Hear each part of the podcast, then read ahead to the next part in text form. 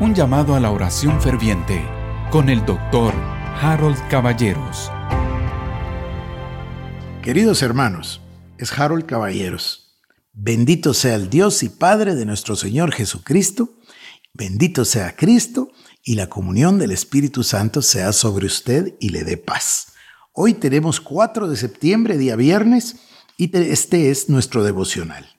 Hoy iniciamos, como siempre, en la carta de Santiago, primer capítulo, y hoy iniciamos en el verso 16. Dice, Amados hermanos míos, no erréis. Toda buena dádiva y todo don perfecto desciende de lo alto, del Padre de las Luces, en el cual no hay mudanza ni sombra de variación.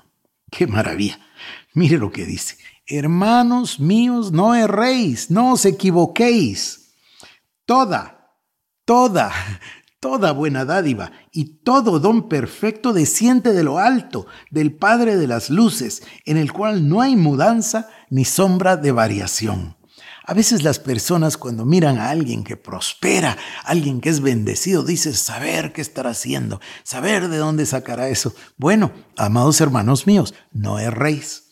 Toda buena dádiva y todo don perfecto desciende de lo alto del Padre de las Luces, en el cual no hay mudanza ni sombra de variación. Él no va a cambiar. Cuando Él dice que es un Dios de amor, es un Dios de amor. Cuando Él dice que es un Dios de misericordia, es un Dios de misericordia. Cuando Él dice que Jesucristo es el mismo ayer, hoy y por los siglos de los siglos, así es. Lo que Él dice, así es. Su palabra no regresa vacía. Y número dos, verso 18. Él, de su voluntad, nos hizo nacer por la palabra de la verdad para que seamos primicias de sus criaturas. Y el verso 19 dice, por eso mis amados hermanos, todo hombre sea pronto para oír, tardo para hablar, tardo para airarse. Fíjese, necesitamos comprender los conceptos que hemos estado tratando. Tengamos por sumo gozo cuando estemos en diversas pruebas, porque la fe produce paciencia también estudiamos esta semana que el que tiene falta de sabiduría se la pida a Dios, quien la dará abundantemente y sin reproche.